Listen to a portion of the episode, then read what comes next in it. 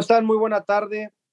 Eh, bienvenidos al podcast Una Cuestión de Derecho, un podcast internacional donde miembros de España, de México y de otros países entregan lo mejor de sí. Eh, quiero saludar a mis compañeros del podcast, a Gloria, que habla de temas de filosofía de la región de Cuenca, España, a Beto, el abogado, Beto Kostov, que es el iniciador y líder de esto también de España, Alex Reigal, un hombre que habla de muchísimos temas para el bienestar de la sociedad también de España, y a David García, un poeta, un literato, un hombre también de muchos conocimientos también de España. Le saluda Emanuel Sánchez López, eh, historiador, eh, politólogo de México, y el día de hoy en este podcast de una cuestión del derecho que va a ser transmitido, eh, quisiera darle la bienvenida a un gran invitado, él es Hermilo Retana, estudiante de la Facultad de Derecho de la Universidad Autónoma del Estado de México. Quiero decirles que es la tercera universidad mejor preparada del país según las estadísticas del día de ayer aquí en nuestro país, lo cual es un orgullo, pero además es líder de los estudiantes, tiene una visión social de las cosas y en esta ocasión la temática de este podcast va a ser los estudiantes latinoamericanos ante los retos del siglo XXI y diferentes retos que vamos a estar charlando. Esperemos que les guste esta emisión, que participen con nosotros y que de México para el mundo, de la ciudad de Tenochtitlán, llegue hasta allá, hasta España y que les guste a nuestros escuchas europeos y de todo el mundo. Hermilo, ¿cómo estás? Muy buenas. Hola, ¿qué tal? Muy buenas tardes. Claro, me encuentro muy bien. Un gusto estar con todos ustedes y gracias por la invitación y el espacio que me brindan. Muchas gracias, Hermilo tú en tu papel, comencemos la temática directamente. Estamos viviendo un siglo XXI que dicen los historiadores que inició aquel 11 de septiembre del 2001. Es decir, eh, eh, el hecho fue tan trascendental que el mundo quedó impactado de ver eh, cómo caían las personas en las Torres Gemelas y los historiadores dijeron, aquí empieza el siglo XXI. A partir de ese hecho tan lamentable, empieza un siglo XXI con diferentes retos. Eh, empieza un siglo XXI con una temática del terrorismo, empieza un siglo XXI donde la globalización empieza a tomar un vuelco de que ya no sirve tanto a la economía, empieza a tomar el vuelco también importante de organizaciones civiles, eh, no gubernamentales como Greenpeace para atender temas del calentamiento global. Y empieza la revolución tecnológica Así como en algunos siglos atrás la revolución industrial empezaba a generar un cambio, bueno, pues en el siglo XXI, a partir del 2001, empieza a generarse el Internet, la comunicación, la revolución de la tecnología. Y si vamos avanzando, empieza el mundo a tener diferentes retos. Eh, vamos a empezar, ¿te parece bien? Con el gran reto primero que yo creo que los estudiantes universitarios, los jóvenes como tú, deben de tener como voz de Latinoamérica de los jóvenes, empezamos a hablar de un tema que me parece a mí fundamental, el tema ecológico. Decía el Pepe Mujica, el presidente pobre de Uruguay, que el holocausto ecológico está a punto de llegar. ¿Qué opinas tú eh, de este reto ecológico del calentamiento global para el mundo del siglo XXI? Y vamos siguiendo por temas. Claro que sí. Pues fíjate, bueno, eh, primero que nada, creo que la verdad es que como jóvenes tenemos un gran reto y tenemos una gran oportunidad de, forjar sobre todo un camino que va a hacer la diferencia a lo largo de los, del tiempo.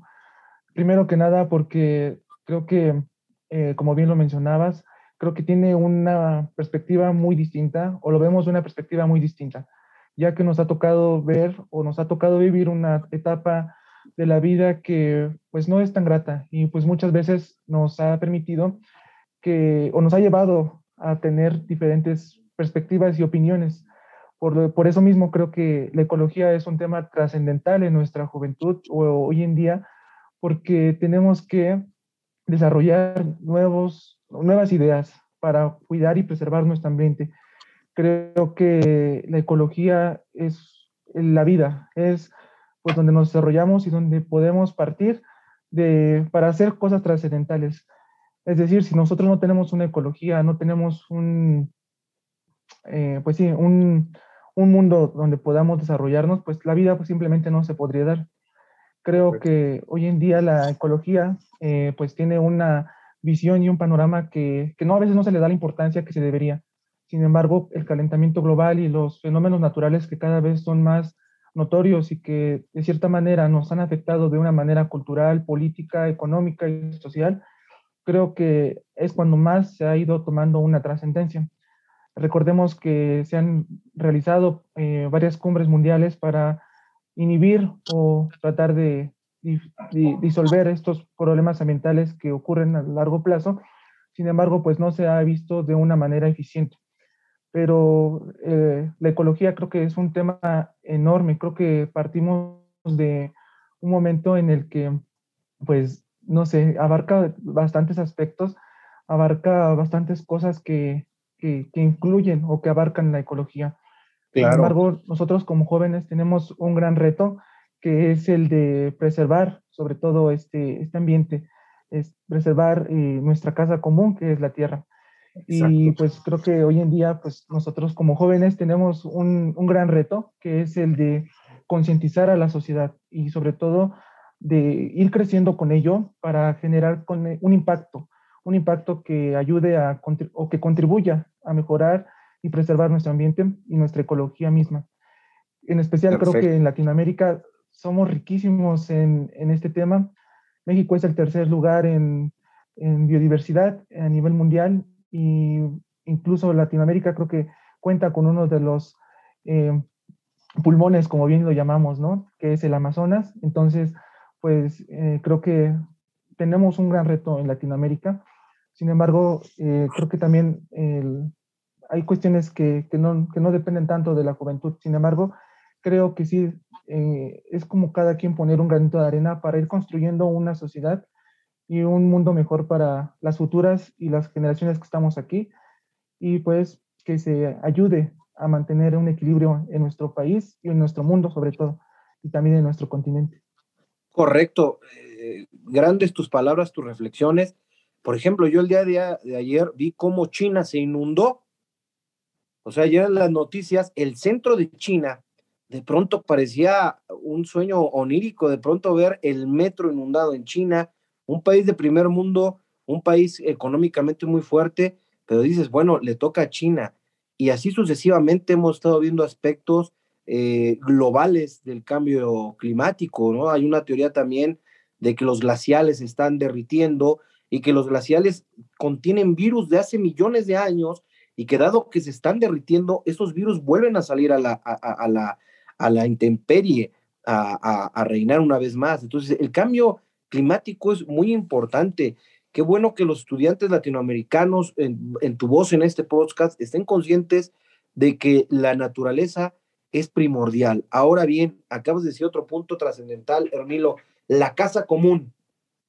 Ese concepto es muy importante, ¿no? Bergoglio eh, escribe eh, un libro que se llama Laudato, Laudato sí, que habla precisamente de eso, ¿no? De que tenemos la casa común, estamos todos bajo el mismo cielo, todos bajo el mismo mundo, y me parece que la ecología debe ser fundamental. Tocas otro punto en este, en este primer tema, las cumbres internacionales. De pronto Trump dijo, esto no existe, y lo tachó. Bueno, dices tú muy correctamente, no todo está en las manos de los jóvenes y tienes toda la razón. Pareciera que a los jóvenes les estamos dejando todo el peso. Te entrego un mundo devastado y ahora te toca componerlo. No, ustedes son el empuje, pero ahora, ahora tienen las decisiones otras personas. Entonces, eh, yo creo que Biden va a retomar eso y Latinoamérica eh, durante este siglo XXI vivió un tema de izquierda eh, hace algunos años. Tú eras mucho más joven que ahora pero estaba Mujica, estaba Lula, estaba eh, presidentes de izquierda que pareciera que, iban a, retomar este tema de mayor importancia. Ha dado un vuelco, Brasil regresó a la derecha, eh, Argentina está en un intermedio, eh, entonces ahora corresponde volverle a poner la atención. En el caso de México, a mí me parece que, bueno, los gobiernos anteriores con un tema más globalizado, más neoliberal, ponían atención a la ecología. Habrá que ver qué reto tiene este presidente López Obrador, que es de tintes de izquierda, a ver si realmente se acuerda un poco de este tema ecológico, ¿no? Lo han criticado mucho porque a nuestros radioescuchas del podcast Una Cuestión de Derecho, allá en España, el presidente mexicano está construyendo un tren en la zona Maya. Y es una de sus máximas obras durante estos seis años. Pero de pronto dicen, pero ¿cómo va a construir un tren en la zona Maya si de pronto puede causar un desastre ecológico? ¿Qué opinas de eso, Hermilo? Híjole, la verdad es que sí es un tema muy trascendental y aquí en México, como bien lo, bien lo mencionas, creo que tiene un, un impacto sobre todo ecológico muy grande. ¿Por qué? Porque es una reserva ecológica muy importante en nuestro país para quienes nos escuchan y para quienes a lo mejor no tienen la oportunidad de conocer nuestro país. Es una zona que, que sí ha sido muy marginada y que ha estado muy rezagada económicamente, pero que también creo que para que exista un desarrollo de un proyecto como este tan importante que se pretende o que pretende impulsar la economía de estas zonas, creo que es importante que se planee de una manera adecuada, sin que se afecte tanto estas zonas que son tan importantes en nuestro país y estas, pues sí, estos, estos ecosistemas que pues van a afectarse de una manera considerable y que a lo mejor el impacto, como bien lo mencionábamos hace un momento, no lo va a tener ahorita, sino va a venir a largo plazo y que este problema pues nos va a costar a lo mejor más de lo que pues económicamente a lo mejor va a hacer crecer esa zona, pero a largo plazo, ¿qué, va, qué consecuencias va a traer eso? a lo mejor que el cambio climático empeore y que eso a la vez, a su vez, traiga también pues más terremotos, traiga a su vez pues más cánceres, más enfermedades, más problemas de salud que en general nos afectan a todos. Y creo que también eso es una parte muy importante porque nosotros no nos involucramos mucho como debería de ser.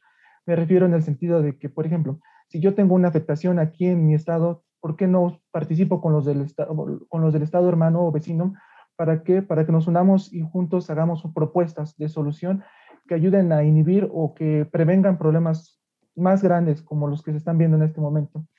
Eh, pues muchas veces pensamos, no, es que es el problema de Chiapas, es el problema del Estado de México, es el problema de Nuevo León, pero no, eh, en realidad eso es un problema que nos afecta a todo el país, que nos afecta a la colectividad y que sin duda alguna pues tendremos que aportar eh, pues un granito de arena para que pues no se, para que no se deteriore tanto nuestro, nuestro medio ambiente. Y la verdad es que, pues sí, por un lado lo entiendo mucho, porque pues sí, es una zona que desde años ha sido rezagada económicamente. Sin embargo, creo que debe crearse un proyecto en el que no se afecte tan directamente estas zonas y que permita que el desarrollo, sí, se haga, pero que a su vez también se mantenga y se preserva este ambiente. Y estos ecosistemas tan preciosos que tenemos en nuestro país y que son envidiables en el mundo, la verdad, porque Realmente. son una chulada de...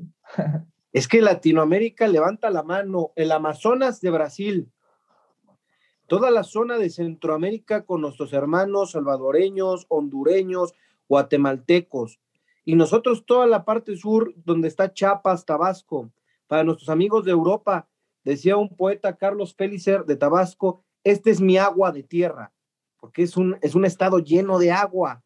Y luego si te vas más atrás, si te vas más para atrás, está Cusco, Perú.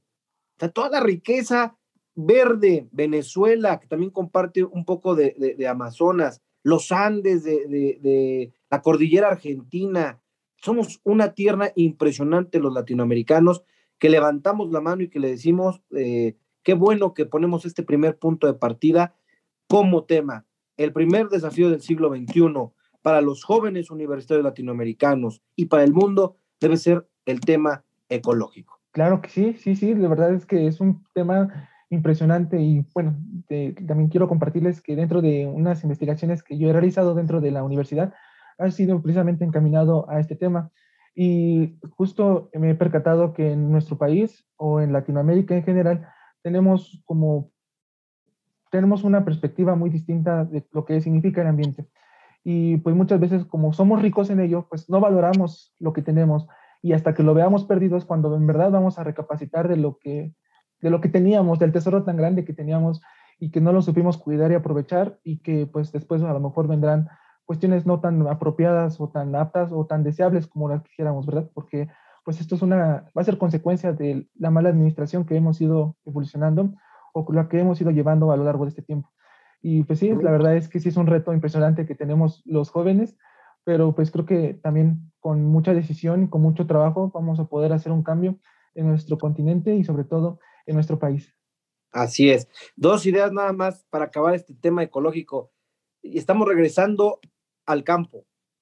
Los jóvenes en Europa, y no nos van a dejar mentir allá que nos escuchen, se llevan su laptop y se van a sus granjas. Hay mucho, mucho, mucho joven que quiere regresar al campo sin perder la modernidad. Vamos a regresar a cultivar la fruta, vamos a regresar a cultivar lo de antes, vamos a volvernos a ser autosuficientes. Yo he visto un fenómeno en los futbolistas, por ejemplo, Iker Casillas, Santiago Cañizares, que se han retirado, que son multimillonarios, pero se van a sus casas de campo a sembrar sus hortalizas. Y otro tema ya para terminar este de, por qué el ser humano es voraz, por qué de pronto no respetamos a ningún ser inferior. Hay una teoría darwinista que dice que, que el hombre es voraz y desenfrenado porque no tiene un depredador. ¿no? Si tuviéramos un depredador de pronto aquí en la ventana donde me encuentro, me podría sacar y comer y entonces seríamos humildes, tendríamos un, un, papel en la cadena alimenticia, por lo tanto respetaríamos, pero como no tenemos ese depredador, matamos todo lo que nos viene. Y miren qué curioso, quizá a lo mejor nuestro depredador sea los virus. Pasemos al otro punto, mi querido Hermilo, muchas gracias. El otro, el otro punto importante que creo yo que es para los desafíos de los jóvenes latinoamericanos, definitivamente es la política. El papel de la política en el mundo. Eh, a lo largo del siglo XXI, de pronto gobernó Estados Unidos Bush, un hombre bélico eh, que le gana la candidatura a un hombre muy inteligente, ecologista como Al Gore, y de pronto viene Obama y nos da esperanza, es un hombre ecologista, después llega Trump y hay un retroceso, y en los países latinoamericanos pasa lo mismo, de pronto está Bachelet en Chile, pero de pronto llega este presidente más de derecha, y así nos vamos. En Brasil Lula, de pronto Dilma y ahora eh, este presidente totalmente ultraderecha. En Uruguay Pepe Mujica pareciera una esperanza, después llega la derecha y en México pasamos eh, gobiernos neoliberales muy conservadores y ahora de pronto un gobierno de izquierda. ¿Qué papel consideras tú que debe de tener la política, más allá de izquierdas o de derecha? ¿Qué, qué quisieran los jóvenes para en los próximos años en el tema político? Claro, claro, la verdad es que sí es un tema muy trascendental y creo que es de los más importantes, porque aquí es donde se llevan las decisiones de nuestro país, de nuestras tierras, de nuestros, sí, de nuestros países, y lo que en los próximos años lo que se hace ahora va a tener una repercusión. Y creo que para nosotros jóvenes es una gran oportunidad de involucrarnos y sobre todo de participar activamente, no solamente dando una opinión a través de redes sociales, a través de diferentes medios ¿no? de comunicación, sino que también lo hagamos de una manera activa y que nos involucremos con nuestra democracia, con nuestra sociedad y veamos realmente las necesidades que estamos viviendo hoy en día.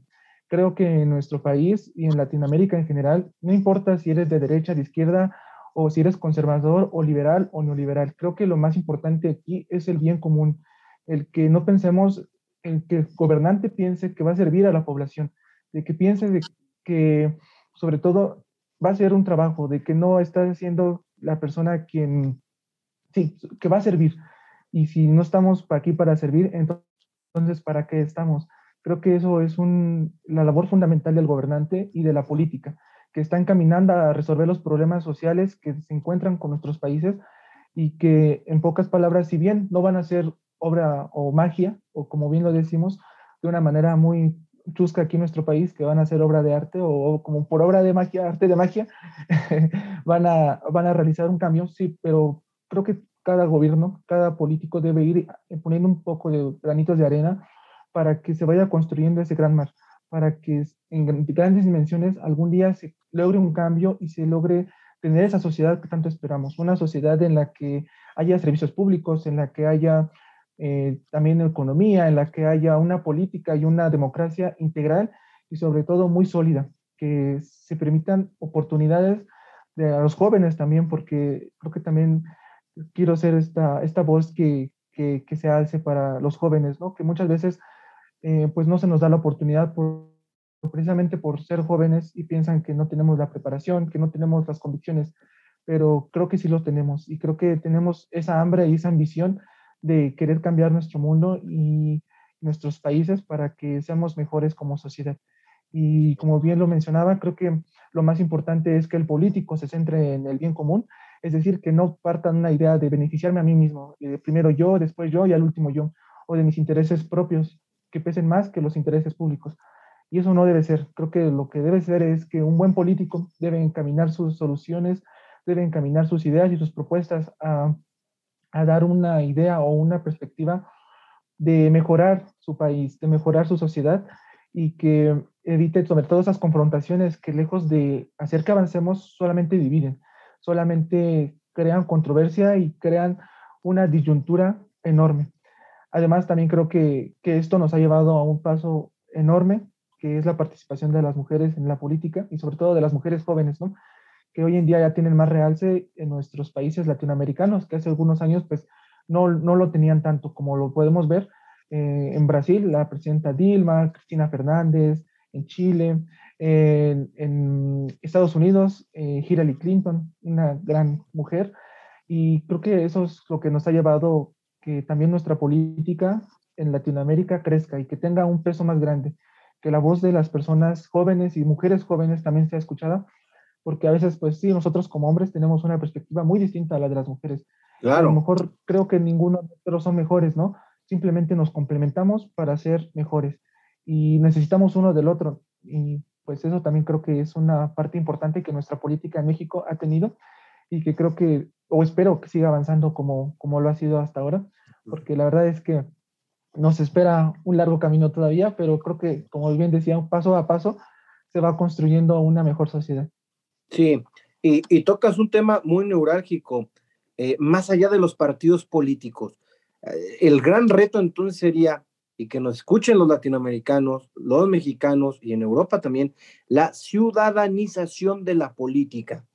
Urgente, urgente. Y en España también nos podrán entender, porque después de Felipe González tuvieron un gobierno de derecha como con Aznar, y después regresan al tema socialista con Zapatero, y después de Zapatero surgen nuevos eh, grupos políticos como Podemos y empieza eh, un tema de izquierda en la política española hasta que vuelve la derecha con Rajoy y después vuelve Pedro Sánchez que está viendo cómo maneja la situación. Pero tienes toda la razón, más allá de partidos políticos de izquierda y derecha, hagamos un, un, trato, ¿no? Sería el gran desafío, ciudadanicemos la política. Estaba leyendo un libro que, que les va a caer bien allá en España, no sé cómo tachen a don Felipe González, que fue expresidente, pero dice así, la, frivolidad de esta nueva era política de liderazgos débiles e inseguros, casi de mantequilla, o al contrario, arrogantes en el sentido latino del término de necios que no saben cómo ciudadanizar la política, porque no saben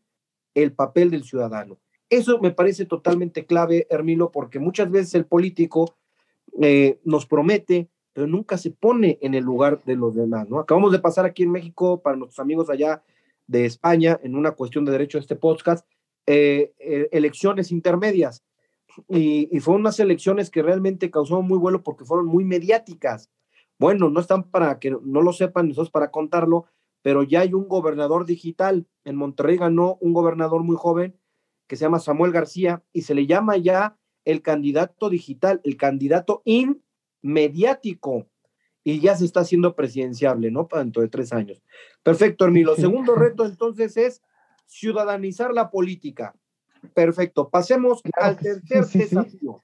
Vamos al tercer desafío que este siglo XXI nos plantea y que a lo mejor no los hubiésemos saltado, pero hoy inminentemente ante la gran realidad de, la, de la sociedad desde hace un año es el tema de la salud. De pronto llegó un virus y cambió nuestra forma de vida de China a Europa, de Europa a América, y hoy pareciera que queremos recuperar o esperamos la nueva normalidad cuando esta ya no va a volver, sino es la adaptabilidad a esta nueva normalidad. Y aquí en México seguimos esperando el regreso a clases presenciales, diciendo ahora que ya vuelve a la normalidad, pero no va a volver a la normalidad. Y pareciera que aquí en México el Estado nos dijo, no voy a hacer más este, encierros, juéguenselo ustedes y en muchos países de Latinoamérica. En Europa nos han enseñado a ser más decentes en este tipo de cosas. Pero el tema de la salud pública es el segundo reto. Con esta nueva era de virus, del COVID, la salud pública tiene que ser garantizada. Y tú como futuro abogado, sabes que el derecho a la salud pública es garantizable, pero de pronto no. ¿Cómo verías el reto de la salud pública en este nuevo siglo XXI? la verdad es que justamente eh, platicaba hace unos días con un maestro, igual precisamente, de estas circunstancias tan complicadas que estamos viviendo en Latinoamérica. y de la pandemia y de las olas que ha habido, ¿no? Con esto de la pandemia y nos encontramos con un sistema hospitalario deficiente. Incluso cuando nuestro sistema no se encontraba tan saturado por esta pandemia, creo que hubo una época en la que para que nos dieran una consulta en nuestro seguro, pues tardaban meses, tardaban pues literalmente casi medio año para que nos pudieran atender un especialista. Entonces, pues esto de la pandemia vino a, a exponer todas esas circunstancias tan complicadas que vivimos. No hay medicamentos, no hay pues los médicos trabajan pues horas extremantes y sobre todo pues los salarios no son tan buenos como deberían. Las enfermeras también a veces atienden hasta 20 pacientes al día y bueno, lo platicaba porque pues a veces las enfermeras se dividen en bastantes áreas, ¿no? Por un lado tienen que hacer el área administrativa, pero también por otro lado tienen que estar atendiendo a los pacientes, por otro lado tienen que incluso hacer labores de aseo porque pues no, no hay personal suficiente que atienda todo esto. Entonces, eh, yo veo aquí que hay una disyuntura enorme o una brecha enorme en la que el gobierno tendría que trabajar e invertir demasiado para que estas desigualdades y sociales, sobre todo, vayan desapareciendo porque aún en nuestra realidad o en este tiempo hay personas que no tienen acceso a, un, a, una consulta, no tienen derecho o no son derechohabientes a un seguro médico. Entonces, pues de ahí tendríamos que partir. Entonces, vemos que es un problema o un reto enorme, impresionante, porque primero que nada la salud médica es cara y peor aún en nuestros países o en Latinoamérica creo que tenemos esta, estas ideas, ¿no? De que pues las personas que, que no tienen algún seguro médico, pues vamos al, al, de la esquina o vamos a un médico o algún familiar o incluso la automedicación, que es algo que no es tan correcto, pero que muchas veces es necesario precisamente porque no contamos con los suficientes recursos económicos para poder asistir o asistir a un médico o a un especialista que pues llega a ser a veces muy caro. Entonces, o pues, sea, el, sector, el tema de la salud pública, ahorita que mencionas, y perdón por interrumpirte, es un tema tan grave, es un tema tan grave que el tema de Cuba nos horroriza en Latinoamérica, porque Cuba se había caracterizado de sacar los mejores médicos de Latinoamérica. Y además de ello, se caracterizaba por tener un sistema de salud muy bueno. Y cuando de pronto vemos que la salud pública en Cuba, dado la crisis del COVID, hace media en el asunto, pues entonces todos los países de Latinoamérica dijimos, nos agarró vulnerables. Pero además de todo, del sistema de salud, yo aquí mencionaría una cosa, la diabetes como primera causa de muerte en México antes del COVID, agarró a un país, en México y en Latinoamérica, como uno de los países más consumidores de refresco de Coca-Cola, y dije un comercial, espero que no haya problema en el podcast, este, pero nos agarra vulnerables, vulnerables. Entonces, de pronto el sistema de salud también depende del, ciudadano, porque si de pronto vas a dejar que tu sistema alimenticio te lleve a una enfermedad, entonces es, muy fácil culpar al Estado. Ahí, ¿qué reflexionas? ¿Cuál es el papel del ciudadano? Es decir, si ahorita voy al mercado y compro un kilo de jotes y de verduras y me hago una ensalada, como bien, ¿no crees que también es parte del ciudadano su responsabilidad médica? Cuando no es una enfermedad predeterminada. Claro, sí, sí, completamente de acuerdo. Y justamente es algo que también había unas reflexiones hace unos días sobre este tema. Y justo, la verdad es que muchas veces como mexicanos preferimos comprarnos una friturita, comida rápida, que incluso nosotros mismos preparar nuestros propios alimentos. No, también ahí es donde queda nuestra, nuestra, nuestro cuidado propio, nuestro cuidado personal y también el, el tomar esta iniciativa de, sobre todo de contaminar, sobre todo, ¿no? Porque la comida procesada es mucha basura, ¿no? O sea, cuánto, cuando compramos una pizza, que el sobrecito de katsu, de salsa, etcétera, etcétera. Entonces, pues eso ya, lejos de que me haga mi cuerpo bien, pues también me estoy yo autosaboteando, ¿no? Yo también estoy perjudicando a largo plazo y eso me va a traer una enfermedad que es la diabetes, como bien, o la hipertensión, que es un, son problemas tan graves en nuestro país y como bien, eso ha sido el detonante principal para que nuestro país ocupe uno de los primeros lugares en América Latina, creo que el décimo, si no me equivoco. Bueno, Estados Unidos. COVID, porque o sea, Estados Unidos es el primer país, si no tengo mala estadística, con muertes de COVID, precisamente porque su estado alimenticio de su población es totalmente de comida saturada, friturizada, y de pronto es el país con más muertes de COVID.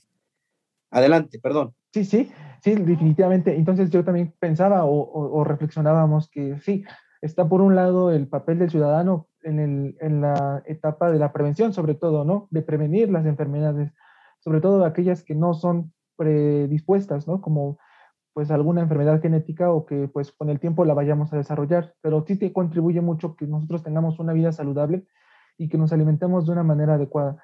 Y no podríamos hacerlo de una mejor manera que, pues sí, comiendo frutas y verduras, como parece un mensaje trillado, pero claro que no.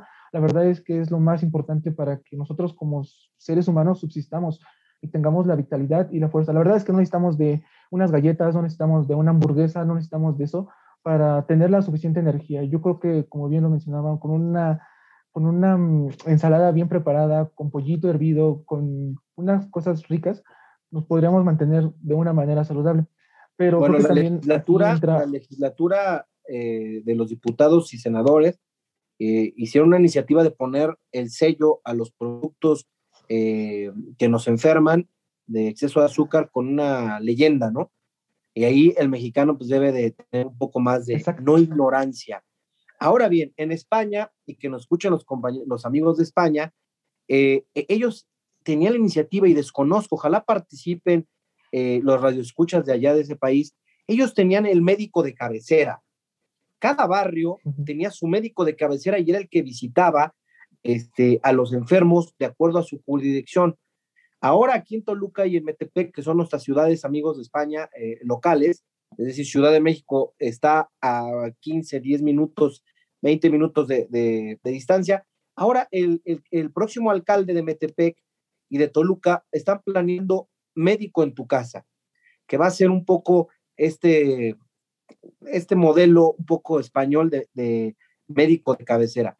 Para terminar el tema de salud, yo te haría una pregunta, Hermilo. Tú tienes veintitantos años. ¿Tú consideras que la nueva normalidad se va a recuperar o consideras que este va a ser un mundo donde las pandemias y virus empiecen a generar un cambio de civilización? Mm, no, sí, definitivamente creo que eso sí. La, normalidad que conocíamos ya fue. Ya no va a regresar por, algún, por ciertas circunstancias, ya no va a ser. Tendríamos que adaptarnos a los nuevos retos que esta pandemia y estos virus nos están causando. Y pues ya vimos que hay diferentes mutaciones. A lo mejor va a llegar algún grado de mutación en la que las vacunas que actualmente tenemos, pues ya no van a ser suficientes. Entonces, pues vamos a tener que convivir constantemente con este virus, vamos a tener que tomar acciones que, si queremos sobrevivir, tenemos que tomar acciones que, de hoy para que pues este virus no nos afecte de una manera más directa o sobre todo que incluso, como bien lo decía hace un momento, ¿no? Que pudiera terminar como la vida como la conocemos. En este caso, pues que los seres humanos podríamos correr riesgo de una extinción incluso, ¿no? a lo mejor suena muy descabellado o muy loco, pero pues así como vamos en este paso y como este virus se está desarrollando, la verdad es que sí es muy alarmante y es una cuestión que, que tenemos que, los gobiernos, la sociedad, todos en colectividad tenemos que tomar cartas en el asunto para que este problema no, se cre no crezca tanto y las dimensiones no sean tan devastadoras como en el momento se pudiera ver, ¿no? Entonces, yo creo que la vida ya no va a ser lo mismo, la vida definitivamente cambió, pero pues creo que también debemos aprovecharlo para bien, debemos tomar las cosas que, que esta pandemia nos deja y nos dejará para toda la vida, para la historia, que es sobre todo la cultura de la prevención en la salud. Y eso Totalmente pues, de acuerdo. es lo más importante en este momento. Y como decía Jack el Distripador, eh, Hermilo, vamos por partes. El primer desafío era el tema ecológico, el segundo desafío era el tema político, el tercer desafío político, y de Estado, el tercer desafío es el tema de la salud, y vámonos al cuarto que va muy enlazado. El tema, el gran desafío, las comunicaciones y la revolución tecnológica. El Internet en el siglo XXI nos vino a cambiar. De pronto aparecieron celulares normales, los mensajes de texto, se creó el WhatsApp, empezó el Facebook, el Instagram, el Twitter, el TikTok, y ahora ya somos otro tipo de seres. Yo tengo un hijo de 12 años y él pareciera que es un, tipo nacido en otro planeta, no muy lejano a ti que tienes veintitantos. Los de 30 casi, yo tengo 38 años, ya voy entrando a los 40, todavía me adapto. Los de 40 se han adaptado, los de 50 pareciera que es un sueño, pero yo digo que el futuro nos alcanzó. Hay una película muy buena que se llama Cuando el destino nos alcance y el destino ya nos alcanzó, ya estamos en el futuro. Ayer el dueño de Amazon, se me va su nombre, eh, realizó uno de los primeros vuelos por turismo al espacio. Cuesta 28 millones de dólares viajar al espacio. Entonces, ya estamos en el futuro, carajo, y no podemos decir que cuando venga el futuro, no, el futuro ya es ahora. Y estamos en el 2021. De pronto, somos otros seres. Las redes sociales pareciera que es otra persona.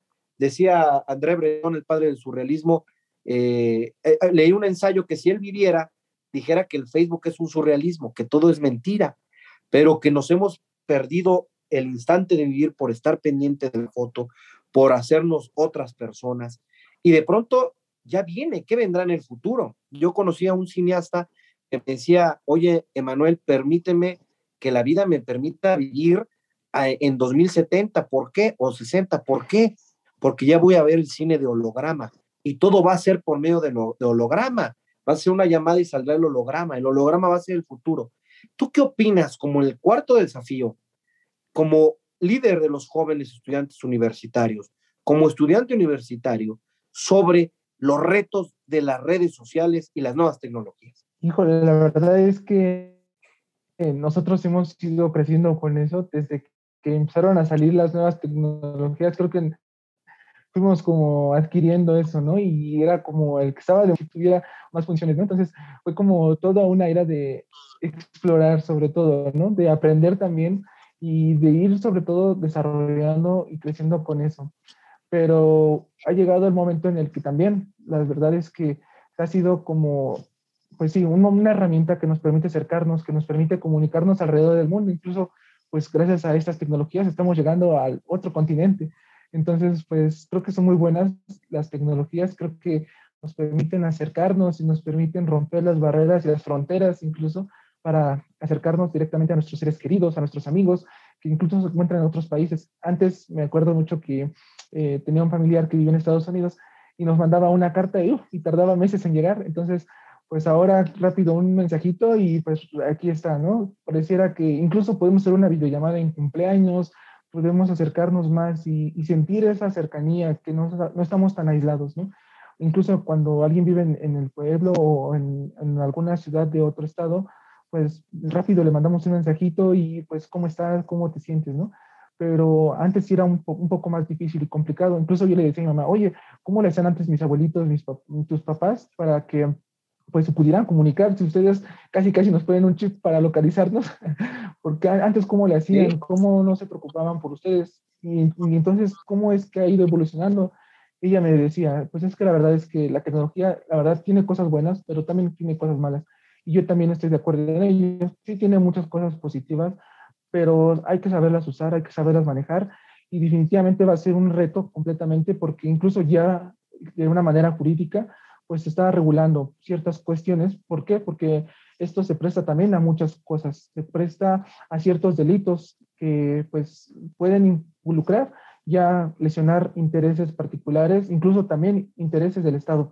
Me acuerdo mucho que los hackers, eh, incluso en Wikileaks, no me acuerdo, eh, cuando pasó lo de Estados Unidos, que fue un tema enorme, ¿no? Que todo el mundo lo conoció, que esta cadena de de hackers o, o, que esto, esto sucedió en Estados Unidos que impactó de una manera impresionante. Entonces, pues también vemos hasta cierto punto nuestro, nuestra vulnerabilidad ante este mundo, porque es todo un mundo.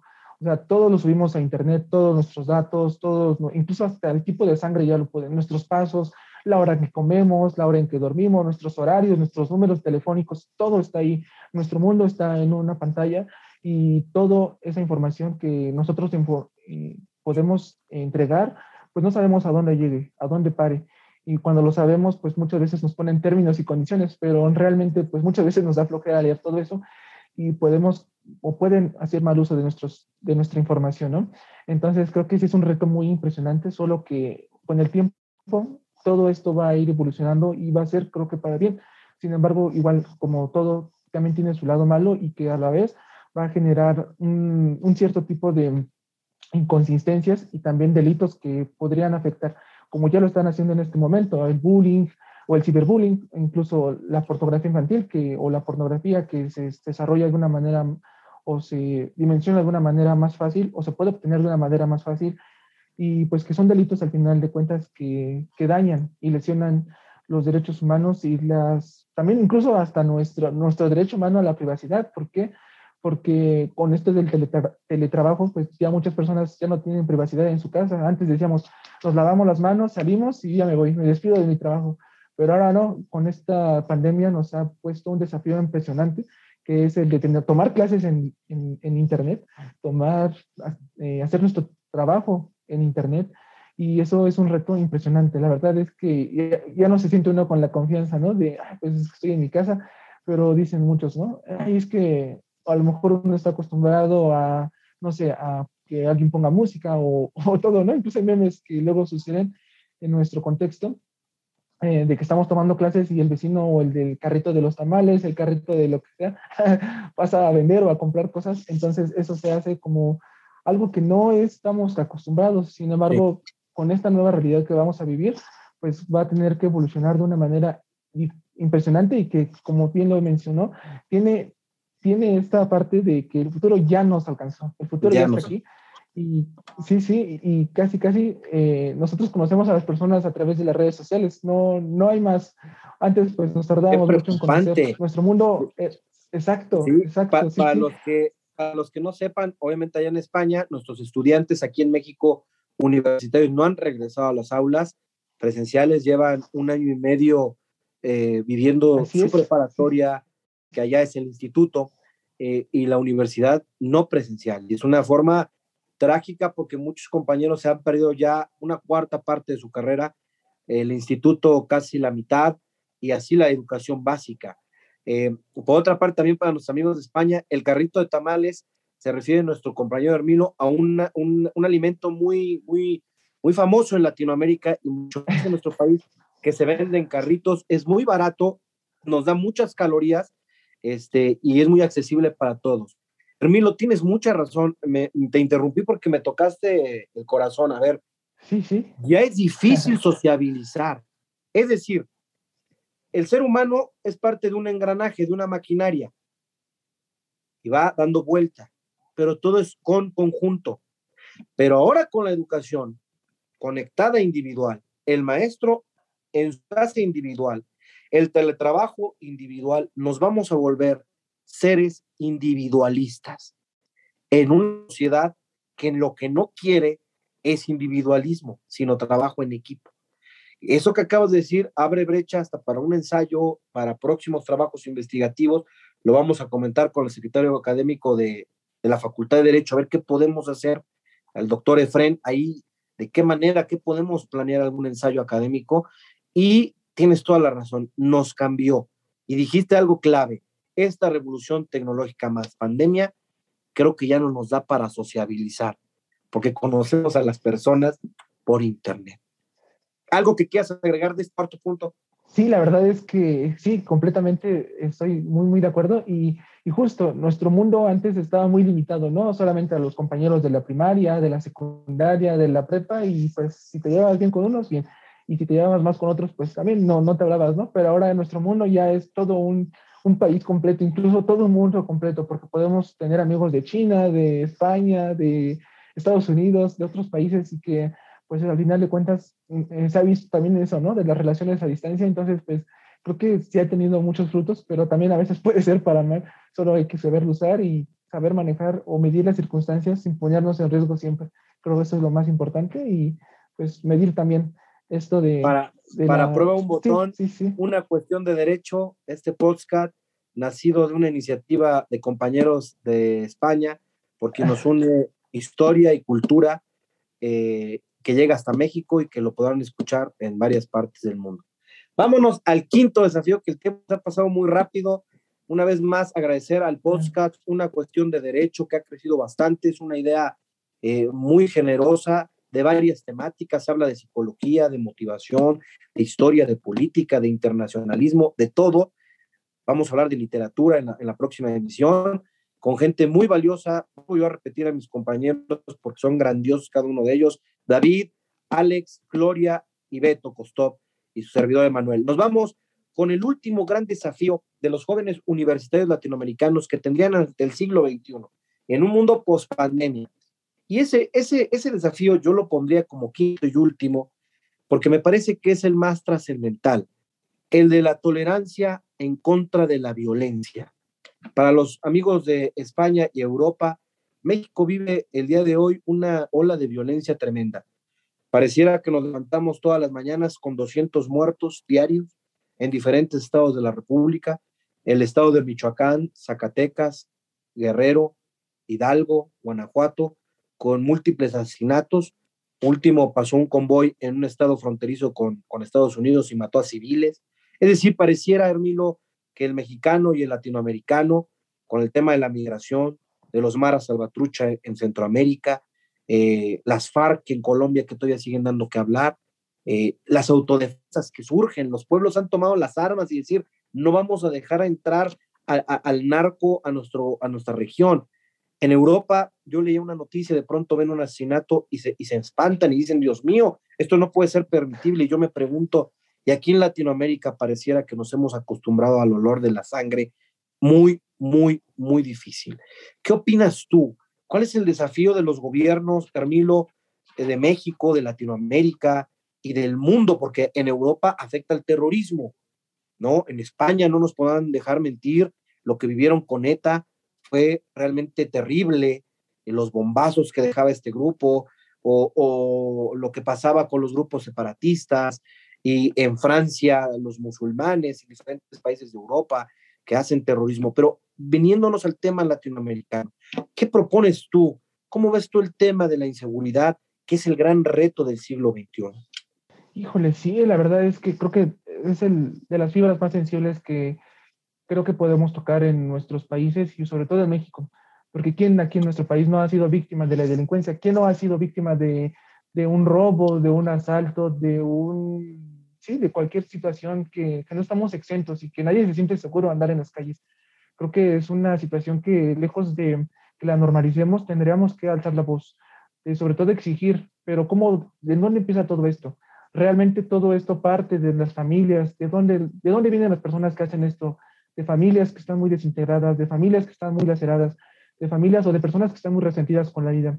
Creo que a lo mejor no es una cuestión tanto de, sobre todo de la sociedad, sino que es una cuestión individual, porque los feminicidas, los homicidas, todos vienen de familias no sabemos qué circunstancias los obliguen o los orillen a eso, pero se repite en muchas familias, se repite en muchos lugares del país, se repite en muchos lugares de Latinoamérica y creo que eso es lo trascendental. ¿Qué está pasando en nuestros países? ¿Qué es lo que está sucediendo? Que las personas lo ven normal, se normaliza el hecho de matar, se normaliza el hecho de hacerle daño a las personas, se normalizan muchas cosas o muchas cuestiones que son socialmente antijurídicas y que ya muchas veces ni la ley es suficiente para lo que hacen. Incluso estas situaciones, muchas veces, eh, pues ya las personas le dicen, oye, pero es que te vas a hacer acreedor a una sanción si haces esto. Pues no me importa, prefiero pagarla que se tarde con la suya. Entonces, pues estamos viendo que la pérdida de valores es algo trascendental, es algo que, que no puede seguir así, porque es algo que que afecta demasiado tanto a la economía, tanto a la seguridad, el turismo, todo se ve afectado con esto. Y la verdad es que esta, son fibras tan sensibles porque cuántos desaparecidos, cuántos cárteles, si no sale uno por aquí, sale otro por allá, tanta narcomenudeo, tanto narcotráfico, la verdad es que está afectando y se está arrasando la juventud de nuestro país hoy en día. La verdad es que nos salimos a la calle y en cualquier lado podemos encontrar droga y pues igual es muy preocupante porque ¿qué nos espera para nosotros como jóvenes? ¿Qué futuro, qué sociedad nos espera? A lo mejor, como bien lo decían mis papás, ellos lo dicen, ellos ya pasaron, su vida ya fue eh, y vivieron a lo mejor unos tiempos muy diferentes a nosotros. El hecho de que nosotros salgamos a ellos les genera una cierta incertidumbre, un cierto miedo, una preocupación, pero una preocupación obsesiva. ¿Por qué? Porque ven que por aquí se desapareció y lo encontraron muerto. Veo o ven que a lo mejor una persona la ven pues que más o menos tiene un teléfono bien o una cadenita de oro y pues se la quitan, lo asaltan, incluso lo pueden hasta matar por eso. Entonces, pues creo que es una cuestión que, lejos de que nos la, la, normalicemos, tenemos que actuar inmediato porque, pues, ¿qué mundo nos espera? A lo mejor nosotros, pues, ya vamos a ocupar lugares que en un momento, pues, podrían cambiar o hacer un cambio. Sin embargo, pues, es, una, es un trabajo de años. No podemos dejar un trabajo de hoy para mañana o que va a cambiar las cosas de hoy, que tiene que actuar el día de hoy para que en un futuro eso se vea reflejado en nuestras sociedades, en sociedades más eh, que trabajen colectivamente, pero que también trabajen por esa igualdad y esa seguridad que debemos tener como seres humanos.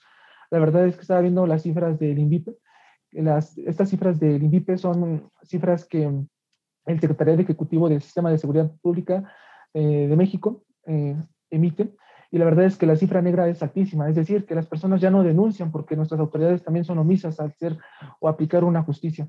Entonces, ¿qué quiere decir esto? Que las personas no confiamos en nuestro sistema de impartición de justicia y que esto a su vez nos lleva a un estado de nulo de derecho, porque no hay un estado de derecho. Cada quien se va a hacer justicia por su propia mano, cada quien va a hacer la ley del más fuerte, ¿no? La ley del talión, diente por diente, ojo por ojo, y eso al final de cuentas nos va a llevar a tener sociedades más violentas, porque si yo tú me hiciste eso, yo te lo voy a rezar dos veces peor, y si tú me pegas, yo te, yo te hago otras cosas peores, y eso jamás, porque violencia genera, genera más violencia, y creo que eso debemos eliminarlo de nuestra cultura, porque pues eh, incluso en las escuelas se ve muchísimo, y yo creo que eso es ahí donde también podríamos verlo, que incluso se normalizaba el bullying e incluso se normalizaban ciertas cuestiones de que tienes que defender porque eres hombrecito, te tienes que defender porque ni modo que te ganen o cosas así. Y eso es incitar a la violencia, eso es incitar el odio, generar más, más controversias, más división. Y pues eso generaba que, a su vez, por ejemplo, si yo veía que el compañero estaba más grande y más robusto, pues dice, ah, yo me voy con él. Entonces decían, no, pues es que yo aposté por eso. Entonces, como que hasta cierto punto disfrutamos de eso. Y eso no es, eso, eso no es vivir en una sociedad de valores, eso no es vivir en una sociedad de armonía. Eso lejos de, incrementar eh, pues la seguridad, creo que también, ¿a dónde nos vamos a sentir seguros? Si en la escuela no nos sentimos seguros por el bullying, por el acoso, incluso, ¿cómo vamos a sentirnos seguros en una sociedad que, que, es lo que nos ofrece?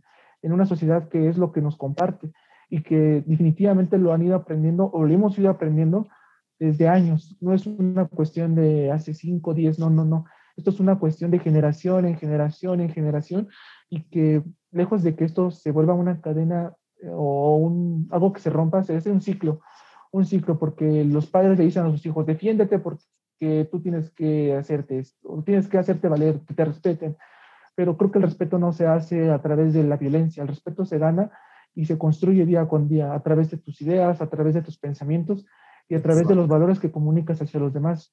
Exacto. No, no es necesario que tú impongas un golpe o digas groserías o, hagas uso de, de, la violencia para hacer valer tus derechos. Pero pues creo que también es una cuestión en la que debemos participar todos. Aquí vendrían dos cosas muy interesantes que dices. Uno, el valor axiológico, la caja de, axiología que tiene cada ser humano para actuar ante la sociedad y otro es, tenemos un sistema judicial de justicia que en México ha ido evolucionando, pero aún sigue con muchos pendientes. Y esa va a ser tarea de ustedes y más de ti que eres próximo abogado. Estos cinco desafíos, eh, compañeros del podcast, ha sido un placer discutirlos con un joven brillante, de buenas ideas, de mucho carisma, preparado, que tiene sueños e ilusiones como todos los jóvenes no solo de México ni de Latinoamérica, sino del mundo. Cada vez es difícil que los jóvenes tengan ilusiones. Ocupamos tasas de suicidio impresionante en el mundo de jóvenes. Ocupamos que los jóvenes son desilusionados por un mundo que no les abre oportunidades. Y sin embargo, hoy la sonrisa de Armilo, aunque no nos van a ver es por vos, pero nos dice otra cosa, que hay esperanza de los jóvenes estudiantes universitarios latinoamericanos de México y del mundo porque quieren renovar este mundo, este planeta, esta sociedad. Yo veía una foto de los niños en Cuba que la están ondeando y me dije a mí mismo, porque luego yo peco de ser utópico, y me dice mi mujer, eres un utópico, eres un soñador. Le digo, sí, soy como John Lennon, ¿no? Tú dices que soy un soñador, pero te juro que no soy el único, ¿no? Eh, pero hoy ha sido una gran charla, Armilo. Saludemos, quiero que les des las gracias a una cuestión de derecho a este podcast que te ha invitado y que les, les dijeras algunas palabras a ellos, a nuestro público en España, a todos. Claro que sí, pues yo les agradezco la oportunidad y el espacio que me brindan para yo poder compartir estas ideas y esta perspectiva desde, desde en este momento de mi posición de estudiante latinoamericano, que como me siento muy orgulloso de ser mexicano y también sobre todo pertenecer a este gran y rico continente. Sin embargo, pues creo que hay muchas cuestiones que explotar y hay muchas formas o cuestiones de pensamiento que cambiar. Y creo que eso se logra pensando y abriendo espacios como este que ustedes me brindan y que ojalá en, este, en algún momento abran otra vez el espacio, porque la verdad es que yo me siento muy feliz, muy honrado, muy dichoso de poder estar aquí con ustedes y sobre todo compartir estos momentos tan, tan únicos y especiales que en la vida se, se repetirán.